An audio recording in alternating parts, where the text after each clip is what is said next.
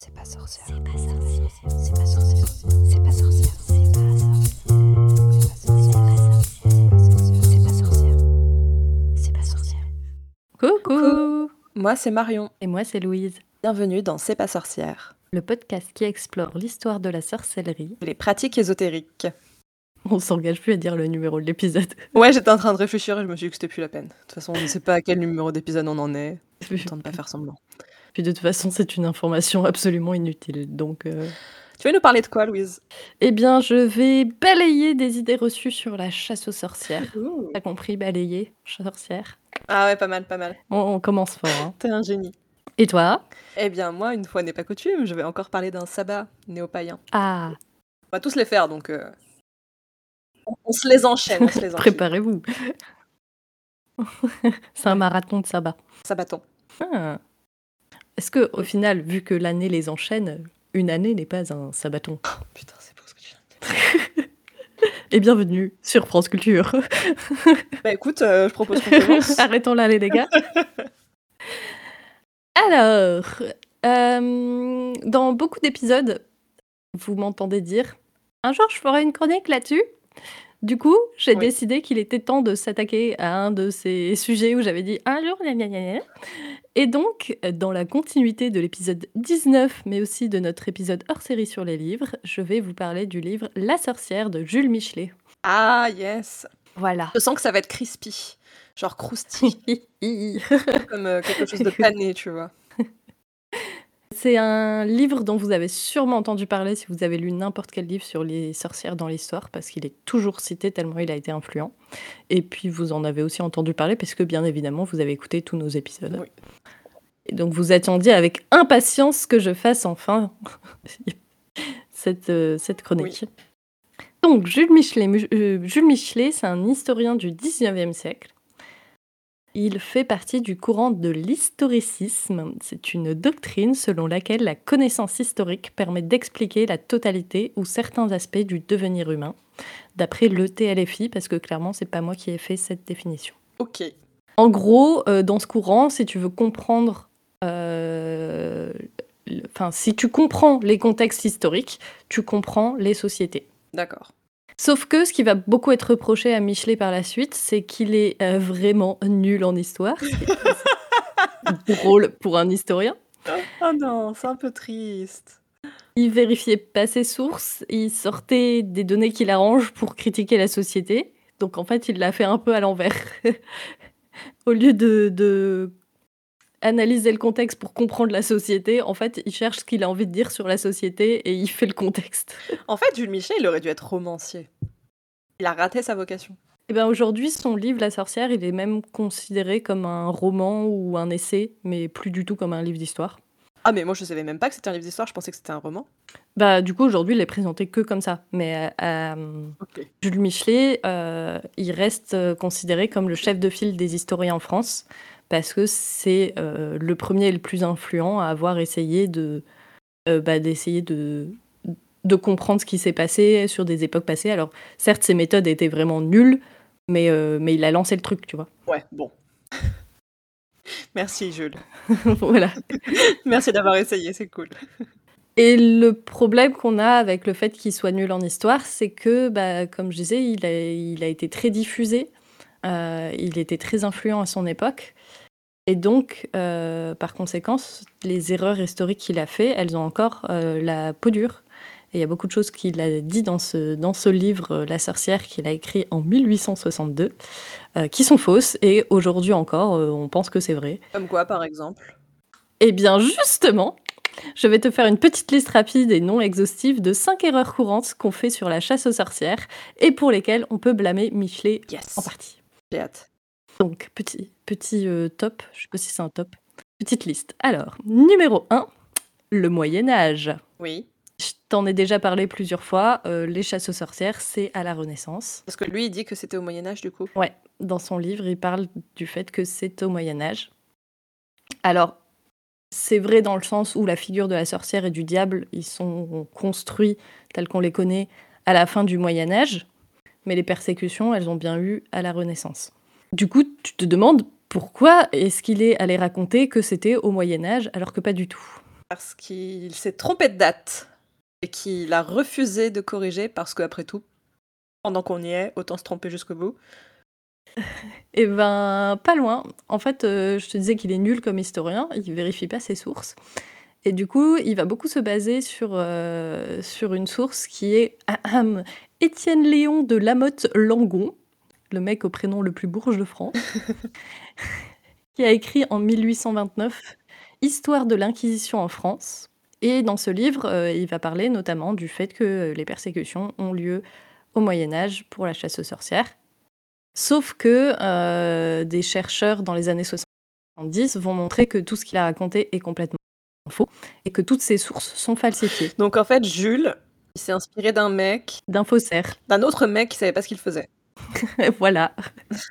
Et comme c'est une de ses sources principales, bah, du coup, euh, c'est devenu une référence sur le fait que la sorcière, c'est au Moyen Âge encore aujourd'hui, il y a beaucoup de gens qui se trompent par rapport à ça. Oui, je pense que la plupart des gens qui, enfin, qui ne s'intéressent pas trop au sujet euh, le pensent. Et d'ailleurs, je pense qu'il y a plein de gens qui s'intéressent pas du tout à l'histoire, euh, qui...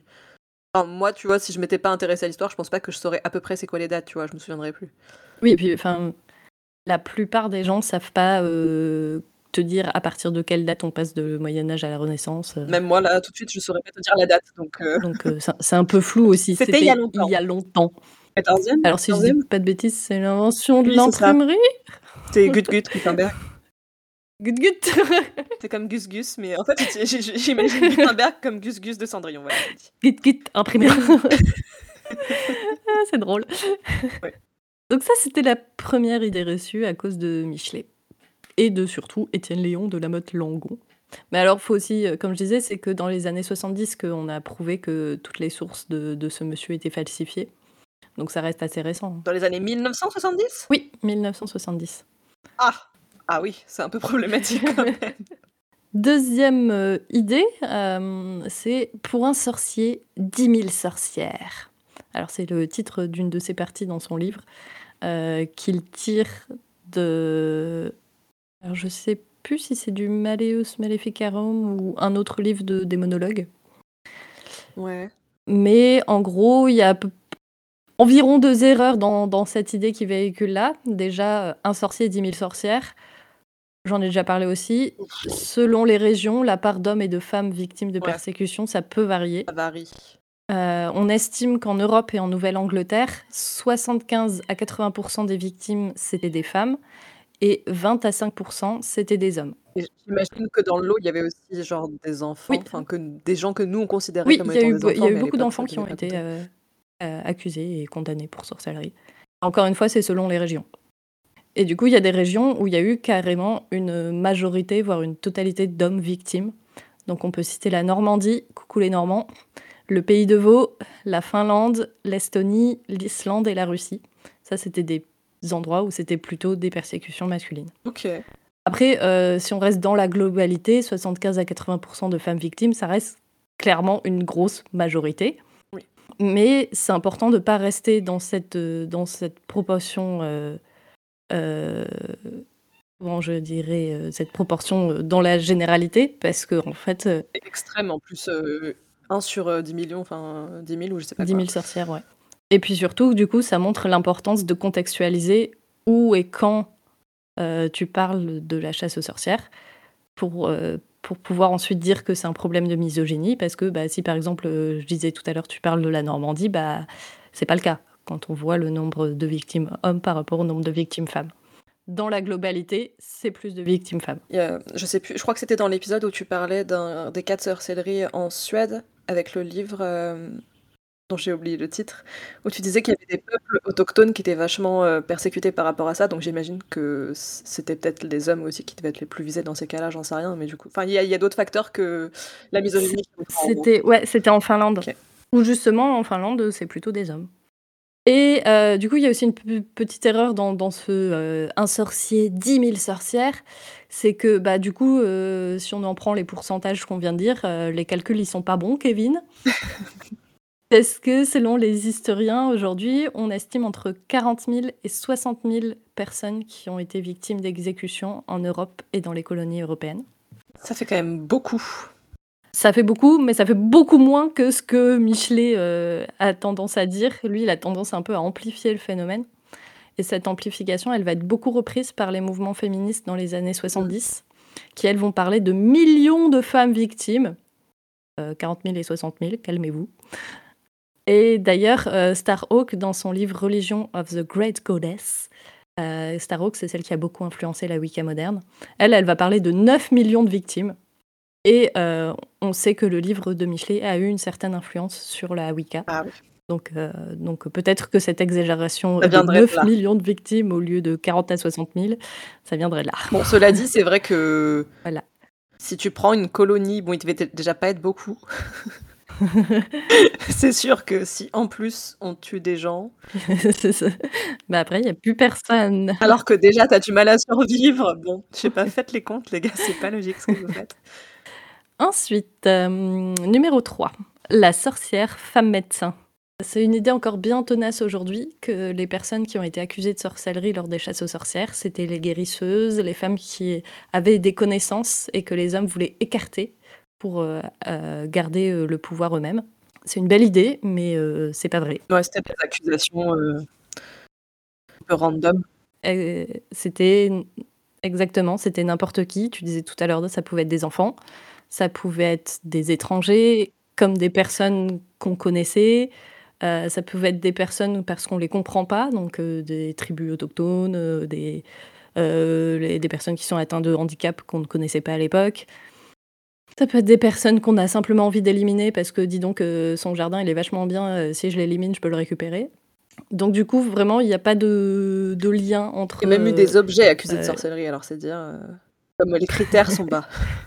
Et ça, c'est aussi une idée parce que, en fait, des personnes qui exercent, qui ont fait exercer des formes de magie, de sorcellerie, d'ésotérisme, il y en a toujours eu, à toutes les époques.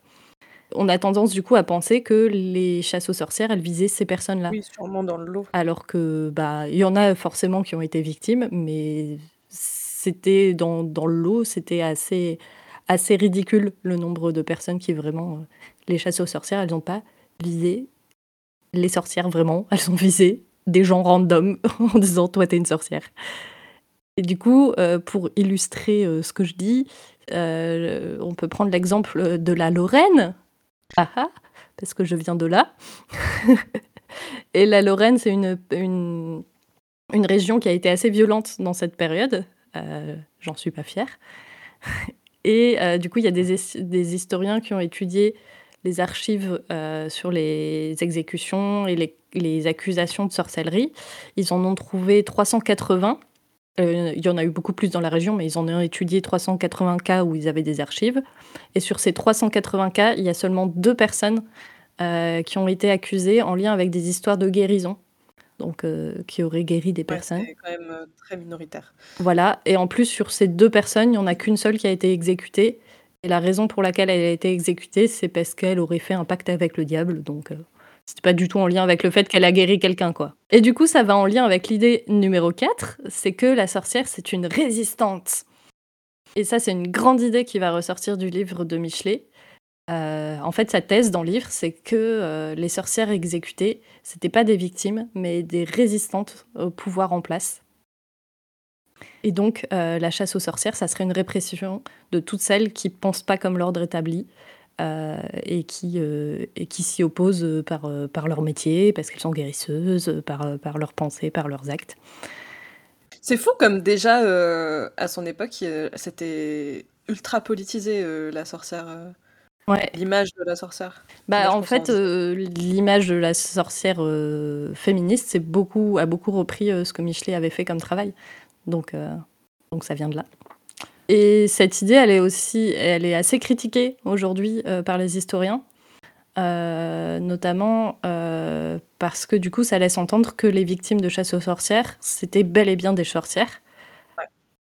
Et quand tu penses ça, du coup, tu admets pour vrai tout ce qu'ont dit les personnes qui ont accusé.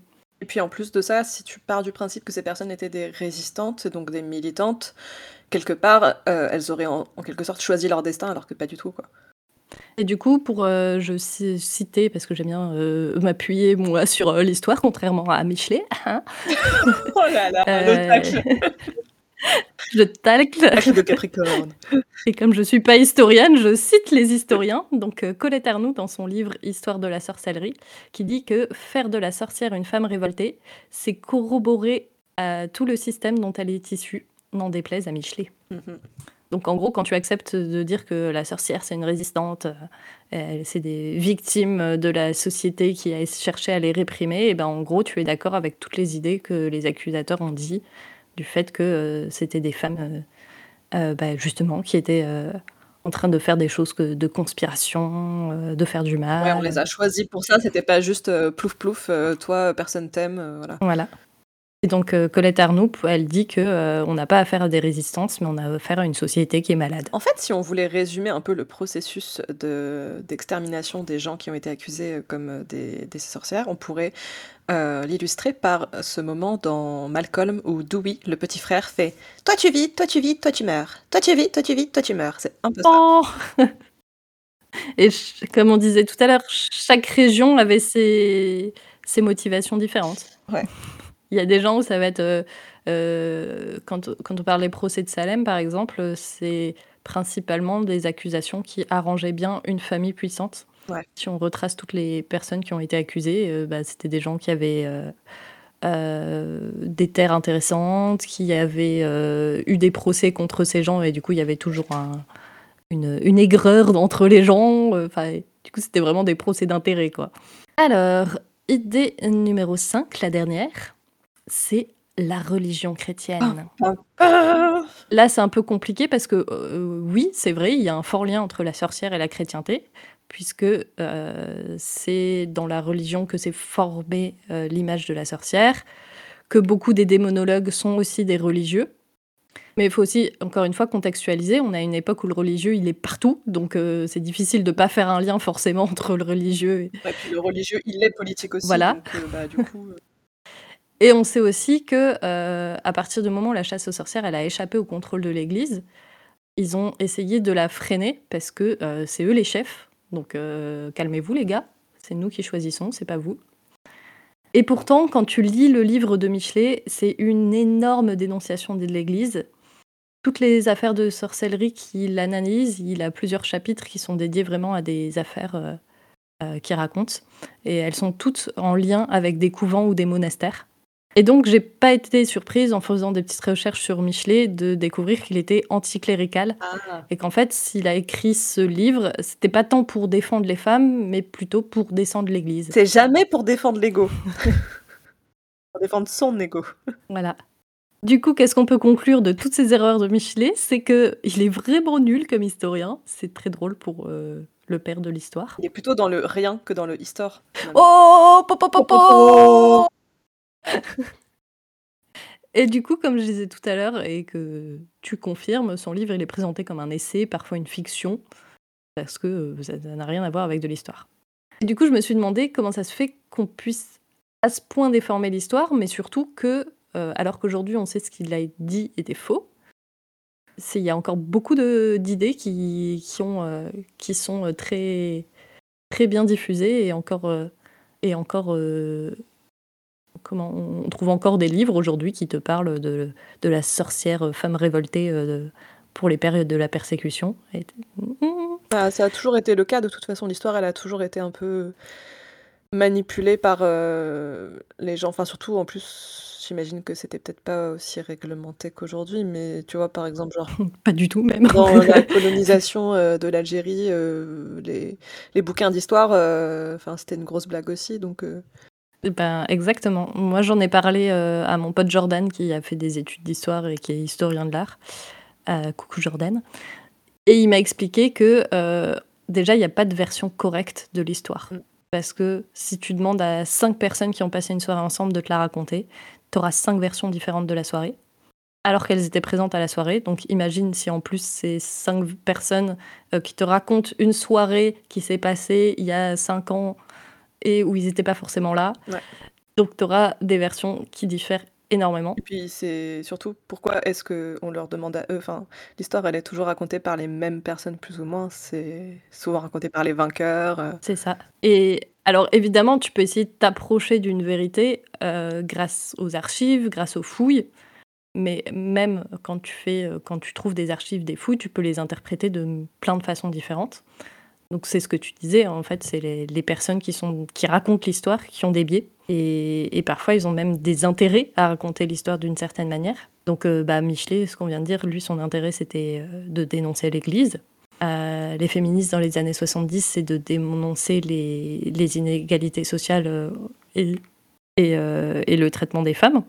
Et du coup, bah, les versions qu'aujourd'hui on sait erronées, comme elles vont dans leur sens et qu'elles appuient leur thèse, ben, euh, elles continuent de les utiliser parce que c'est- ça appuie leur thèse. C'est bien pratique. Mm. Et par rapport à tout ça, moi je me disais, moi j'aime beaucoup cette image de la figure de la sorcière résistante, mais mm, je la tire pas de l'histoire, mais plutôt de la pop culture. Parce que euh, moi, c'est dans la pop culture que j'ai vu des images de sorcières badass qui avec lesquelles j'ai grandi. Mais en même temps, si Michelet avait pas écrit son livre au 19e siècle, ce- cette pop culture, elle ressemblerait sûrement pas à ça.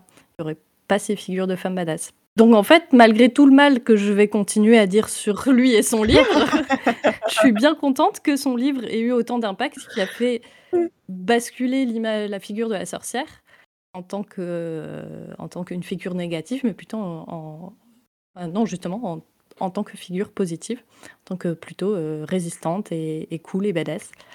Et ça, Oui, malgré tout, ça a été peut-être un des premiers à écrire une vision plus positive de la sorcière, même Exactement. si euh, elle était erronée. Exactement. Et pareil, sur les, les mouvements féministes des années 70, euh, bah, historiquement, elles font complètement fausse route, mais socialement, ce qu'elles ont fait, c'était quand même des énormes avancées et très utiles pour la société. Ouais. Donc voilà, euh, c'était ma dissertation. J'espère que j'aurai une bonne note. J'ai bien aimé. Je vous inquiétez pas, dans le prochain épisode, je ferai euh, quelque chose d'un peu plus simple parce que là, je suis partie loin. J'ai profité, j'étais une semaine de vacances, du coup, je suis vraiment partie loin euh, dans mes recherches. Et donc, euh, conclusion, Michelet, tu l'aimes ou tu l'aimes pas? J'ai très peu de respect pour cette personne, mais un petit peu pour son, sa postérité, on va dire. Exactement. C'est compliqué. hein. J'ai pas d'avis sur Michelet. En fait, je m'en fous un peu Genre, Jules, tu, tu n'influences pas ma vie dans le quotidien, mais Bah, en plus, euh, j'ai lu euh, sa biographie euh, sur Wikipédia et il avait pas l'air d'être une chouette personne humainement, donc, donc j'étais encore plus énervée contre lui. oui, mais peut-être que la personne qui a écrit sa biographie sur Wikipédia était influencée par sa version de l'histoire. Non, je rigole. bah oui, carrément Et c'est pour ça que c'est enfin, la, la conversation que j'ai eue avec Jordan justement sur les différentes versions de l'histoire et les biais, les personnes qui les racontent, c'est genre ça te remet en cause euh, toute ta perception du monde et de toute façon rien n'est vrai et du coup euh, à quoi ça sert de faire de l'histoire Le cerveau de Louise a explosé. Je crois qu'il faut le remettre à, à zéro. C'est ça. C'est pour ça que la prochaine fois je vais faire un sujet simple. bon, passons au sabbat. Oui. Euh, le sabbat euh, qu'on- dont on va parler aujourd'hui euh, est la suite du sabbat dont on a parlé la dernière fois, qui était le sabbat de Lita. Lita. Elle s'en souvient bien. Qui était donc le sabbat qui a lieu lors du solstice d'été. Ouais. Là, on va parler de Lugnasad ou Lamas. Ouais, je sais, mais c'est écrit encore de manière encore plus compliquée. Moi, au début, j'ai lu ce mot dans un livre et je me suis dit, Hmm, on va prendre le deuxième mot qui veut dire Lamas. Et ensuite, je suis allée voir et le premier mot est le plus utilisé, donc ça m'a saoulée. La masse, ça fait un peu l'ambasse. Bah, On va en parler. Oh. Oh On va vraiment en On a parler. vraiment le même humour. Oui, tu vas être contente. Oui. Et aussi, ça m'a fait penser à un lama, mais c'est pas écrit du tout pareil. Alors, donc, Lugnasad, L-U-G-N-A-S-A-D. Des fois, il y a des H qui se cachent entre le G et le N, ou même après le D, ou même les deux. Oh là là, Moi, même je- l'écriture, on peut pas compter dessus. On peut jamais compter sur quoi que ce soit avec les sabbats.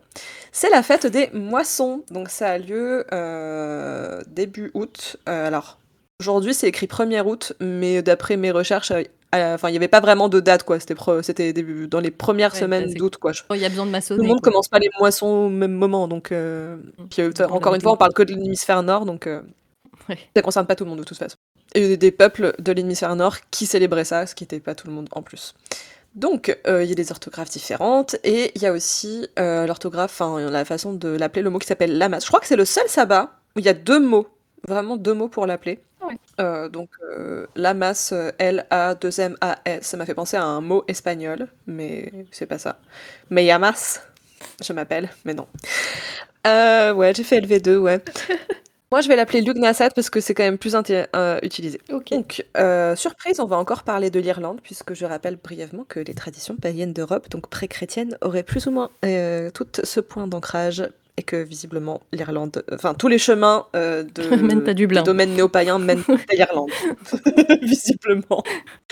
Et en, Irlan- en irlandais actuel, pas en vieil irlandais, mais dans l'irlandais qu'on parle aujourd'hui, euh, enfin qu'on apprend dans les écoles en Irlande, euh, le mois d'août s'appelle Lunasa.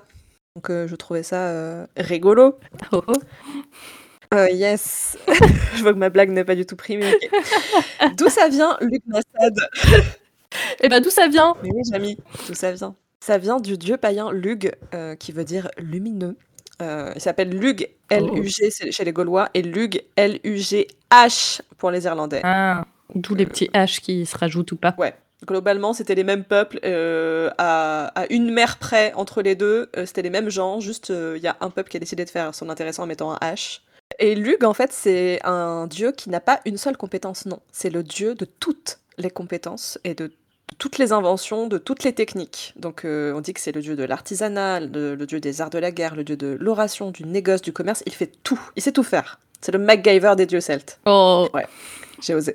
On l'appelle lumineux pas parce qu'il est phosphorescent, euh, ou même parce que c'est le dieu du soleil, j'ai cherché, c'est pas lié, euh, mais parce que c'est littéralement un mec brillant. oh, Voilà, j'ai dû la faire aussi, mais en gros, ses techniques et ses compétences amènent la lumière sur, sur les autres, quoi. C'est un peu le, le siècle des Lumières fait homme, Euh, enfin fait Dieu. oh. Et euh, pour quelqu'un comme moi qui s'y connaît un peu plus en mythologie grecque, euh, ça ressemble à un mélange de deux euh, divinités grecques. euh, donc euh, de Déméter en grec ou Cérès en latin, qui est la déesse des.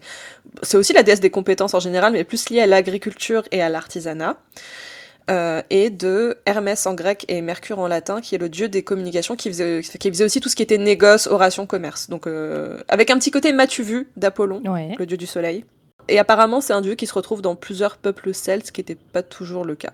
Pourquoi avoir choisi d'honorer ce dieu-là à ce moment de l'année? Bah Parce que la fête des moissons, on est censé beaucoup bosser euh, entre les récoltes, le stockage, le faire, Oh. des- j'imagine, des tressages, euh, commencer à transformer ce qu'on peut transformer pour préparer des réserves pour l'hiver. Bref, qui dit travail, dit domaine de compétences, dit techniques diverses à mettre en pratique. Donc, euh, l'Ugnasad ou Lamas, c'était une célébration au sein d'une période de l'année où globalement on, ch- on chômait très très peu. Ouais. Euh, je le rappelle à chaque fois, mais comme ces civilisations, elles reposent essentiellement sur l'agriculture, c'est super important. Et du coup, bah, j'imagine que pendant le, le mois où genre on travaille le plus, ça devait être un peu cool de se réunir pour euh, célébrer le fait que yes, on a des récoltes, ça a marché, tout ce qu'on a fait pendant l'année, on a des on va résultats, on va pas mourir. Euh, donc euh, ouais, il y a un petit peu, de- ça met un peu de légèreté, j'imagine. Euh, ça permet de se réjouir et aussi c'était un peu le moment de demander au dieu Lug de favoriser un peu les moissons, de faire en sorte que tout se passe bien et que je sais pas, il y ait pas genre une tempête ou une grosse pluie qui vienne euh, tout gâcher avant qu'on ait le temps de tout récolter. Mm. Euh, L'activité phare de Lugnasad, c'était entre autres, on va parler lambas, de faire et de manger du pain. Ah, Ah yes encore du et pain. là, je vais revenir. ben oui, toujours du pain. Et donc, en fait, Est-ce qu'il faut qu'il soit rond la masse. et le cuire avec Bah, du feu euh, Alors, j'ai pas d'infos. oui, il faut le cuire avec du feu, c'est mieux. c'est mieux. Euh, Le deuxième mot qui est lamas ou lambes, L-A-M-B-E-2-S, euh, ça signifie en fait un peu premi- première récolte, premier euh, pain, premier grain. En gros, j'ai vu ça sur deux ou trois sites. L'idée, c'était de faire un pain avec les, les premiers grains de la première récolte. Enfin, c'était un peu genre, tu célébrais la bouffe que tu mangeais, c'était fait avec les, les trucs que tu venais de récolter et donc, sur lesquels tu des. Il devait être vachement Ah, bon. Je suis sûre que c'est le meilleur pain en plus. Bah, juste parce qu'en plus, il était fait avec euh, joie, donc Mm. euh, c'était le moment qui devait aussi rendre le pain meilleur, je pense. Euh, Mais du coup, ouais, j'ai parenthèse Tolkien, comme ça ressemblait vachement à Lambas, je suis allée voir. Alors, Allez voir si ça vient de là? j'ai pas trouvé une corrélation. Ça ressemble à Lambas, qui est donc le pain elfique, pour ceux qui connaissent pas, mais j'ai vérifié. Euh, ça, euh, Lambas, ça veut dire pain de vie dans la langue elfique inventée par Tolkien, mais il n'y a pas euh, écrit que ça viendrait de. Qu'il aurait euh, tiré ce Enfin, mot de c'est pas écrit d'où ça vient, mais après peut-être que ça l'a influencé même euh, inconsciemment, j'en sais rien. Du coup, si c'est pas écrit, je propose qu'on écrive nous-mêmes, on fasse une Michelet. euh, Voilà. On invente. C'est la fête du lambas, c'est la fête des elfes. voilà. Et en plus, comme les elfes sont très euh, doués en compétences euh, diverses et techniques diverses, ça fait sens, un peu. Mm. Mm. Du coup, je suis tombée sur un autre truc qui se faisait apparemment à l'époque. Bon, après, comme avec les sabbats, euh, étant donné que c'était des choses, des cultures orales, euh, bon, c'est toujours plus ou moins, on ne sait pas si c'est vrai, mais euh, il y aurait eu cette euh, culture du hand fasting, euh, hand, hand comme la main et fasting, qui serait un vieux mot anglais pour dire fiançailles. Et? Et en gros, euh, je sais pas si vous vous souvenez, mais dans les précédents sabbats, il y avait Beltane au mois de mai, qui était un peu genre le moment euh, très chaud euh, où c'était opportun pour pécho. Puis il y avait Lita, et c'était la date idéale pour se marier à Skip. Et la masse, et visiblement ça c'est plutôt cool pour s'engager à plus ou moins longue durée. genre c'était un peu des fiançailles mais renouvelables quoi. Genre si on survit à l'hiver, peut-être on se mariera l'année prochaine. verra. peut-être pas, on verra. YOLO. Et euh, du coup, pourquoi ça s'appelle Hans Fasting? Parce que euh, c'est il y avait une cérémonie plus ou moins selon laquelle tu joignais les mains quoi pour ces... et tu, tu les entourais avec un, un oui. lien. Donc ça pouvait être une corde, j'imagine, n'importe quoi pour symboliser l'union. Et aujourd'hui, tu retrouves ça à toutes les sauces dans plein de cérémonies de mariage, dans plein de Mm. films. euh, C'est genre c'est un peu montré comme euh, le. c'est joli, c'est poétique. C'est un peu devenu un truc euh, bo- bohème chic, tu vois. C'est la, la mode Pinterest. voilà. Je sais pas si c'est moi qui suis insensible ou si c'est très Il y a des gens qui ont fait ça leur mariage et qui écoutent ça. On est désolé. Bah non, moi je trouve ça poétique, j'aime bien. Euh, donc pour en revenir au sujet, comment fêter ce sabbat à son échelle en 2023 si on a envie? Et qu'on n'a pas de moisson à faire. Et qu'on n'est pas agriculteur a priori Euh, Bah faire du pain. Voilà, c'est un beau défi. Après, si vous trouvez que c'est très difficile comme moi et que vous n'avez pas la patience de genre faire du levain, tu sais comme les gens Ah, pendant ouais. le confinement. J'ai Achète de essayé, la hein. levure. Bon. Bon, en fait. Euh, moi, ce que j'ai fait, c'est que j'ai fait du, du pain pita à la poêle et c'était très bien. je recommande, je conseille. Donc il y a ça, euh, manger du pain, c'est cool aussi, même si c'est pas nous qui l'avons fait. Euh, le pain, c'est la base de tout, Mm. j'ai envie de dire, la Mhm. base de la vie. Quoique, on a inventé la bière avant le pain, c'est dire quand même sur notre état d'alcoolisme. Euh, on peut organiser un repas, on peut organiser un banquet, on peut faire une fête, quoi, si on a envie, c'est cool. De toute façon, il n'y a, il y a pas de raison, il n'y a pas de- d'occasion. Si tu as envie de faire la fête le 1er août, bah, vas-y. Vas-y. Vas-y. Euh, C'était aussi un moment où on célébrait euh, un peu les, derniers jours d'été, quoi, le, dernier mois d'été qu'il allait avoir euh, avant la suite. Donc l'idée c'était de profiter du soleil euh, toute la journée euh, de regarder le soleil se coucher, enfin d'être vraiment toute la journée dehors, de se balader, de profiter du plein air, de faire donc des activités manuelles en rapport avec bah, les, techniques du dieu Lug. Donc je sais pas, jardinage, tressage, scrapbooking, you do you. Et euh, question rituelle, si c'est votre truc, euh, l'accent est plutôt mis donc sur la protection euh, de, bah, des acquis qu'on a, du coup, de tout ce qu'on a fait prospérer toute l'année, et sur la transformation, puisqu'en fait, bah, la moisson, c'est le moment où tu transformes, du coup, ce que tu as récolté en quelque chose de stockable pour le reste de l'année. Euh, et puis aussi, oui, toujours euh, au sabbat, euh, c'est une raison de plus euh, d'honorer les produits de saison. C'est pas plus cher d'aller googler fruits et légumes de saison. Bon, là, on n'est pas du tout au moment où ça se fête, bien entendu, puisque au moment où on enregistre cet épisode, nous sommes le 16. 16 avril. Donc rien à voir avec, avec la soupe. Puisqu'- Puisqu'actuellement, c'est le début de la saison des fraises et des asperges. Donc euh, Alors, plutôt les mangez pas fraises ça encore. euh, au mois d'août, quoi. Si, peut-être au mois d'août, il y a encore des fraises, je sais pas. Non, je crois qu'il y en a plus. hein. Ah, si. Mais des bonnes fraises, des vraies fraises. J'ai faim. C'est fini je, je sais pas comment terminer, donc voilà. Fin. C'est des anecdotes C'est Anecdotes. l'heure des Anecdotes. anecdotes. C'était beaucoup trop long, mon. Ouais, c'était. Bon. On était sur deux Une moods. fois que j'avais commencé, je pouvais plus, je pouvais plus changer le rythme. C'est bien, t'as persévéré. T'es allé au bout de tes conneries. C'est ça que j'aime bien chez toi. Consistance dans l'erreur. Comme Jules Michelet. Oui, voilà. Comme quoi, finalement. Eh, attends, je vais regarder, c'était quoi son signe astro? Est-ce que ça serait pas un Attends. modèle au final? Attends, attends, attends. Stop. Pause. Je vais aller voir le thème astral de Jules Michelet. Pause. Oh non. Oh, il y est en plus, sur astrothème.fr. Il était lion. Alors, lion, lune en Capricorne. Pardon, c'est pas ce que je voulais faire. Ouais, euh, intéressant. euh, il était lion, mais né proche de la Vierge. Ok, intéressant. Lune en Capricorne. euh, Mercure en Vierge, pourtant. hein. Ok, Bah, comme ça quoi. me dit rien du tout, mais ok. Bah, Mercure en Vierge, c'est censé donner un côté un peu euh, analyste et, euh, et rigoureux dans ses recherches, mais bon. Hein, Ouais. ça c'est de l'astrologie. Ah, du coup, non. Là, non. ça n'a pas marché. Bon, alors, t'as une anecdote. euh, tu m'as teasé ça en off, donc je veux savoir. Ouais. Eh ben, justement, c'est en lien avec Jules.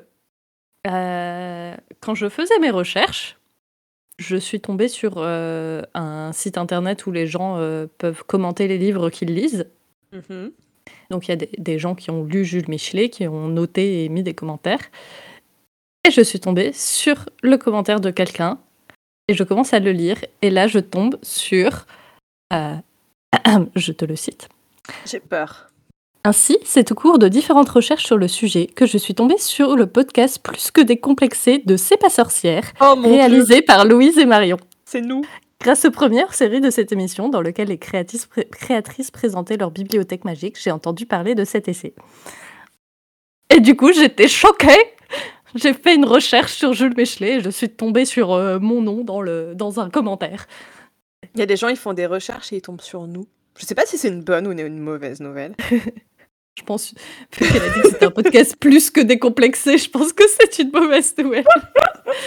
Mais en vrai, Oh, euh, ça, ça- va. On n'est pas, on euh, universitaire, vous avez bien compris. Après, elle fait, elle fait ou il, j'en sais rien, euh, une très longue critique et très juste sur le livre. Et, et à la fin, il y a un lien vers son blog. Et du coup, je vais donner l'adresse du blog parce que j'ai trouvé que son- sa critique était très bien. C'est Maven Literae, euh, wordpress.com. Ok. Donc euh, Maven euh, comme Raven mais avec un M. Et Literae comme euh, littérature, sauf que c'est AE à la fin. Très bien. Et parce que euh, je rajoute à cette anecdote une recommandation, parce que j'en ai parlé sur les réseaux sociaux, mais les gens euh, ne nous suivent pas forcément sur les réseaux sociaux. Il est vrai. Du coup, j'ai lu pendant mes vacances euh, un livre. Alors désolé, il n'a pas, il a pas été traduit en français, mais il est tellement excellent que j'en parle quand même. Donc euh, désolé si vous ne pouvez pas lire l'anglais. C'est The Oxford Illustrated History of Witchcraft and Magic Ah oui. euh, sous la direction de Owen Davis, qui va analyser l'histoire de la magie, de la sorcellerie, selon différents, différentes thématiques. Euh, à chaque fois, c'est un chercheur différent qui euh, a une spécialité différente et qui, du coup, parle de la sorcellerie euh, en fonction de cette thématique. Alors, ce qui m'a fait beaucoup rire, c'est que c'est The Oxford Illustrated machin, et il n'y en a aucun des chercheurs qui vient de Oxford. Mais du coup, pourquoi c'est juste la maison d'édition. Mais ils ont leur nom en énorme dessus. Intéressant. Et, et donc, euh, euh, ça, c'est, enfin, les chapitres au tout début, ça parle vraiment de l'histoire de la magie euh, dans ses débuts. Où est-ce que ça, où est-ce qu'on a vu les premières traces de magie, de formes de magie. Ensuite, on va parler de l'époque médiévale et de comment se sont construites les figures de la sorcière. Après, on va parler des, démonologues, donc euh, dont je vous ai, qui ont écrit tous ces petits super Ouais. livres qu'on aime beaucoup. Une partie sur les procès de sorcellerie, donc vraiment sur l'époque de la persécution, qui est écrite par une Allemande, Rita Voltmer, et j'ai énormément apprécié ce chapitre parce qu'elle, justement, euh, la plupart des, citres- des, des chiffres pardon, que j'ai cités euh, quand j'expliquais aujourd'hui l'état de la recherche, euh, par exemple les pourcentages de femmes ou d'hommes, c'est des, ça vient de son article et elle, elle documente extrêmement bien. Ensuite, il parle de, l'histoire de l'art, donc comment la sorcière est représentée dans, dans différentes Ah, cool. dans l'art européen. Euh, ensuite, il y avait des parties pour toi, c'était plus sur les pratiques de la magie, donc euh, comment, le, comment les, les gens pratiquaient la magie. Et à la fin, il y avait une partie sur l'anthropologie, comment on étudie les gens qui pratiquent cette magie. Hmm. Et le tout dernier chapitre, c'est sur la- les sorcières à l'écran. Donc, euh, le, bah, comment on représente la sorcière dans les films et les séries. Ça parle énormément de euh, comment ça s'appelle euh, Ma sorcière bien aimée. de, d'après l'article, c'est, c'est de là que toutes les inspirations viennent. Enfin, genre, euh, d'après, d'après l'article, et je sais pas si c'est vrai, il faut que je recherche. Il y a plein de, d'idées de la sorcière dans Harry Potter qui seraient inspirées par, ah ouais? par ma sorcière bien aimée. Notamment le fait que, euh, du coup, dans Ma sorcière bien-aimée, les sorcières, elles se cachent au milieu de, au milieu des, bah, ils appellent pas ça moldu, mais des gens qui mmh. pratiquent pas la magie et qui doivent le cacher et qu'il y a plein de situations. Bah, c'est vrai que maintenant que j'y pense, euh, c'était peut-être genre le premier euh, truc de pop culture très, un très populaire qui représentait une sorcière comme ça aussi positive. Ouais, mais je sais pas à quel point ça a De toute façon, c'est toujours compliqué de dire euh, à quel point ça. Mais après, l'idée de euh, elles vivent parmi nous, ça a toujours été un peu. Euh, bah oui. les loups-garous et les vampires, quoi. Donc. Donc voilà, donc j'ai beaucoup aimé ce livre et je le recommande Bah, ça a l'air très intéressant, tu me donnes envie de me le procurer un de ces jours. par contre, il était assez difficile à procurer parce que je crois qu'il est plus édité. Ah ouais. Donc euh, moi j'ai réussi à le trouver grâce à la librairie Shakespeare et compagnie. Ah oui. C'est une librairie anglaise à Paris et qui livre partout. je leur ai envoyé un petit message en disant Eh, je cherche ce livre, je sais que vous livrez. Et du coup ils m'ont dit Ouais, c'est bon, je le trouver. Et ils me l'ont trouvé. Trop cool. Je note. Voilà, à toi. Eh bien moi, euh, je vais aussi vous recommander euh, des livres, des BD. pour ma part, euh, est-ce que c'était lors du dernier épisode ou lors de l'avant-dernier épisode où je parlais de euh, d'une BD qui s'appelle Circe la magicienne? Ah, C'est le dernier. Tu nous disais que tu devais faire une une critique. Yes, parce que du coup, tu avais parlé de Circe la magicienne et j'ai dit que du coup, je venais d'acquérir euh, une BD. Ouais, que tu avais le livre. du coup, c'est de Marazano et Delmas. Il n'y a pas les, les, prénoms, mais ce sont deux, deux hommes. c'est édité chez Dargo. Et euh, c'est visuellement, euh, c'est une très belle BD. Enfin, moi j'aime beaucoup. En fait, c'est ça fait un peu euh, gravure du, du 19e siècle, mais colorisée de manière hyper inventive. Genre des fois Circe elle a les cheveux violets, des fois elle a les cheveux bleus. C'est c'est très joli parce que du coup, avec très peu de couleurs, ils arrivent à donner à donner une très belle idée de quelle, euh, quelle heure il est euh, à l'heure où ça se passe euh, dans la planche, enfin bref. et du coup, c'est très très rapidement l'histoire de Circé, l'arrivée des Argonautes sur son île. Des Argonautes? Non. L'équipage d'Ulysse. C'est pas des Argonautes. Oui, ça c'est juste avec Médée. je confonds carrément. Je confonds carrément toujours Circé avec Médée. Donc euh, au début, ça montre qu'elle est pépousse sur son île. Il faut savoir qu'il euh, y a plein euh, d'animaux qui parlent. Alors j'ai pas compris si c'était des animaux qui parlent parce qu'elle les a créés pour lui tenir compagnie, parce que c'était des animaux magiques, ou si c'était des gens qu'elle avait transformés en animaux. Je crois que l'idée c'est que c'est plutôt que c'est des gens qu'elle a transformés en animaux et en fait ils se transforment en des animaux qui ressemblent un peu à genre les tréfonds de leur âme. Donc t'as des loups, des biches, des lions. et il y a un corbeau. Ça serait quoi ton. Ah bah si, toi tu serais un quocat. Alors, d'après toi, je serais un quokka. Il euh, n'y a pas de thé à la fin. Tu confonds avec le fruit qui s'appelle un kumquat. oui, c'est vrai. Possible euh, Je sais absolument pas ce serait quoi l'animal qui me correspond. J'aimerais bien être un ours, j'avoue. Ouais. T'es pas assez un grizzly. Bah, ils sont pas violents, ils sont pépouses dans leur... Enfin, si personne les fait chier, ils sont pas violents. Hein. Ouais. moi, finalement. Euh, tout ça pour dire que, du coup, oui, quand elle transforme euh, l'équipage d'Ulysse en cochon, bah, visiblement, c'est parce que c'est tous des enfoirés. Voilà. Et que c'était pas très bien vu, le cochon à l'époque, c'était déjà euh, péjoratif de dire d'un homme qu'il était un porc. Ah c'est pas cool pour les cochons. Pas cool parce que pour toutes les personnes ici qui ont un jour connu un cochon, plusieurs, c'est trop, trop, sympa les cochons. Et en plus, c'est hyper joueur. Oui. Bref, j'adore les cochons. attention, ça mort. Oui, bah oui. Faut faire gaffe. Faut faire gaffe à vos, doigts, les gars. Euh, et euh, bon, après, le, texte est très. Euh, je pense qu'ils ont plus ou moins voulu écrire comme une des traductions de, des textes à l'époque, donc j'avoue, J'ai beaucoup regardé les images. Je m'en foutais un peu de l'histoire. Voilà. Mais c'est intéressant parce que vers la fin, il y a tout un, un dialogue entre Circé et, et Ulysse où en gros, elle lui dit, euh, enfin en fait, vous et les hommes, vous venez sur mon île, vous pensez que vous pouvez juste vous installer et tout prendre. Euh, en fait, moi je vous explique, non, c'est chez moi, je fais ce que je veux. J'étais les là reins. Et il y a quand même une, une morale assez, euh, enfin une morale, un message assez cool. Derrière le bouquin, il y a écrit une phrase que Circé dit dans les derniers livres qui est Et lorsqu'ils prétendent défendre l'honneur d'une femme, c'est en réalité encore du leur qu'il s'agit. Voilà, je trouvais que c'était. Ils ont essayé de faire une, euh, un message un peu féministe. Oh, bah, ça va l'air cool. Ouais. Encore une fois, c'est surtout les images qui m'ont plu parce que j'ai 12 ans et demi. Voilà, ça c'était la première reco. Parce que- Quand j'étais petite et que je lisais des BD, en fait, je regardais les images. Et surtout parce que euh, chez mes parents, il y a plein de euh, Astérix Obélix et de Tintin. Mhm. Et je lisais que les bulles où il y avait euh, Milou, où il y avait. euh, comment il s'appelle euh, Idéfix. Je comprends.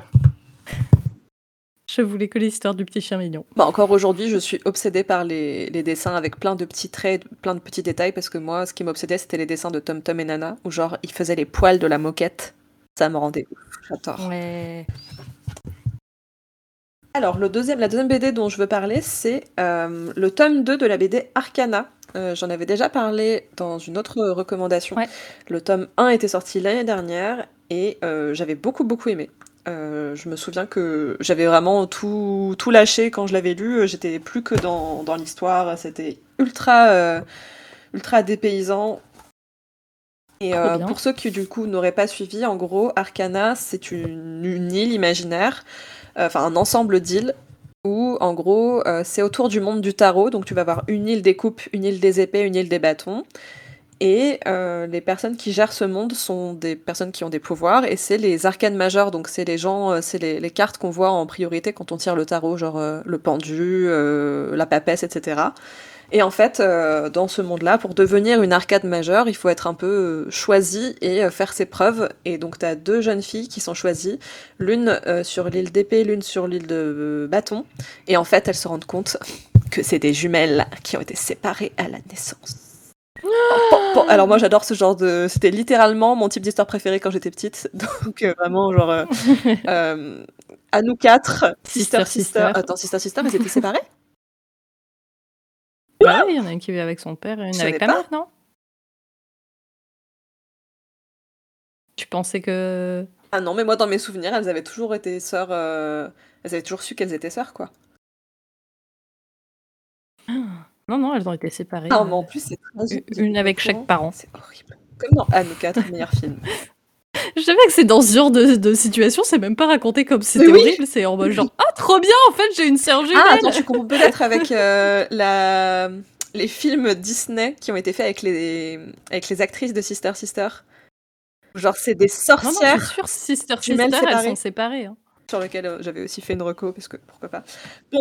Non, je vais... du coup, tu m'as mis de le doute, j'ai vérifié. Sister Sister, elles sont bien séparées. C'est horrible, arrêtez de séparer les Ouais. jumeaux les jumelles, vous êtes chelous. Déjà que je le ferais pas pour des chatons. Euh, Arcana tome 2, euh, c'était encore mieux que le premier, parce que dans le premier, euh, en gros, l'histoire c'est que les sœurs venaient de se rencontrer, et de... elles, elles ont un petit peu enquêté sur d'où elles viendraient peut-être. Elles ont pas vraiment trouvé, je pense qu'on saura qu'à la fin.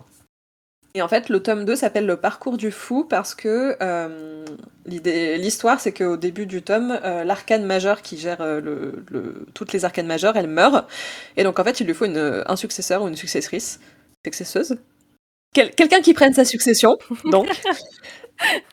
Et pour, pour parvenir à ce poste, il faut faire ce qu'on appelle le parcours du fou, qui est euh, un ensemble de 22 épreuves, euh, 22 pour chaque arcane majeur, et tu vas avoir euh, l'épreuve euh, de la mort, l'épreuve de euh, du magicien, l'épreuve de voilà. Et c'est super intéressant parce que du coup, ils doivent le faire en binôme.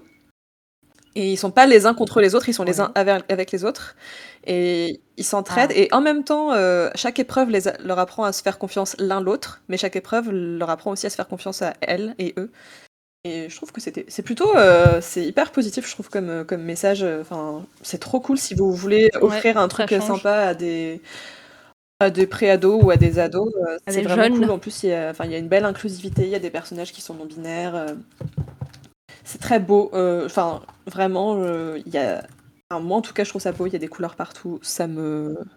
Et C'est c'est Oui, français? c'est français. C'est écrit, pardon, je l'ai pas dit, par Serena Blasco, euh, qui euh, est aussi euh, connue pour avoir fait les BD ou des illustrations des livres. Je ne sais pas si c'est des BD ou des livres euh, de Enola Holmes. Ah oui. Voilà. Et donc c'est le tome 2 sur le 4, donc il va y en avoir deux autres, j'ai hâte qu'ils sortent finalement. Ouais. Eh ben, voilà, Tada tada Terminé de. Euh, Qu'est-ce qu'on doit dire? On doit dire que vous pouvez nous retrouver sur vos plateformes de podcast favorites. Mais aussi sur euh, Twitter, sur Facebook et Instagram. Qui tu veux remercier, Marion?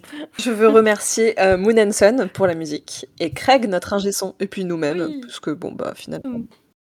Oh Allez, Voilà, merci nous. Euh, merci à toi pour, euh, pour euh, cette euh, participation.